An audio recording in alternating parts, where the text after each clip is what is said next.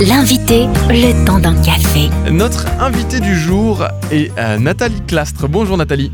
Bonjour. Vous êtes chargée de mission prévention et promotion des dépistages à la Ligue contre le cancer. Et tout ce mois-ci, hein, le mois d'octobre, c'est euh, bien sûr le mois rose, octobre rose. Alors, est-ce que vous pouvez commencer par nous présenter ce mois-ci et sa raison d'être?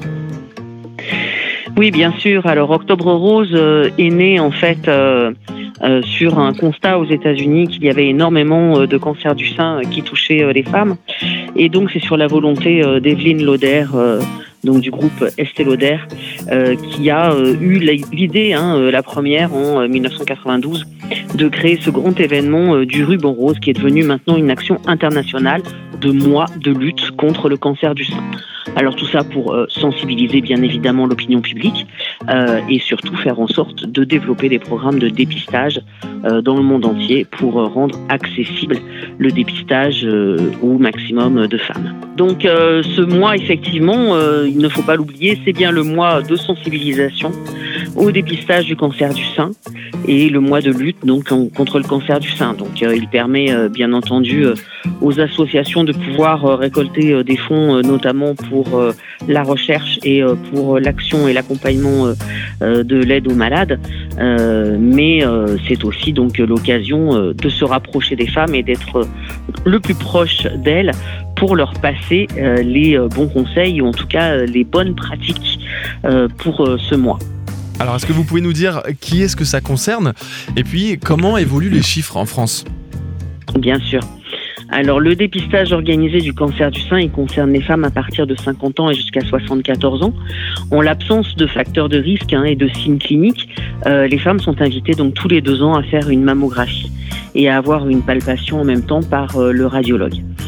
Euh, les chiffres sont pas bons, les chiffres du dépistage sont de moins en moins bons les années faisant.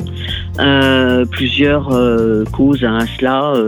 euh, une partie de déserts médicaux qui commence à s'installer aussi au niveau des cabinets de radiologie dans certaines régions, et puis un désengagement des femmes aussi possiblement en raison de la Covid.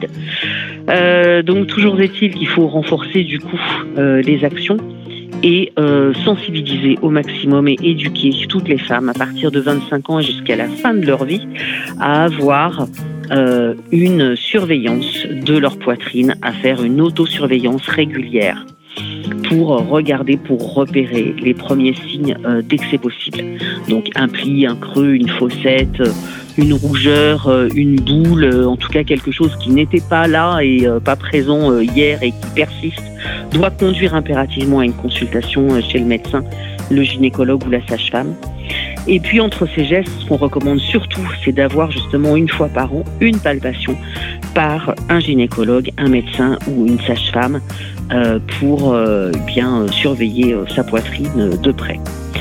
Donc tout ça, euh, en dehors évidemment euh, de l'âge de la mammographie, et puis quand on a 50 ans, eh bien c'est évidemment le meilleur moyen de détecter un cancer le plus tôt possible, ça reste la mammographie.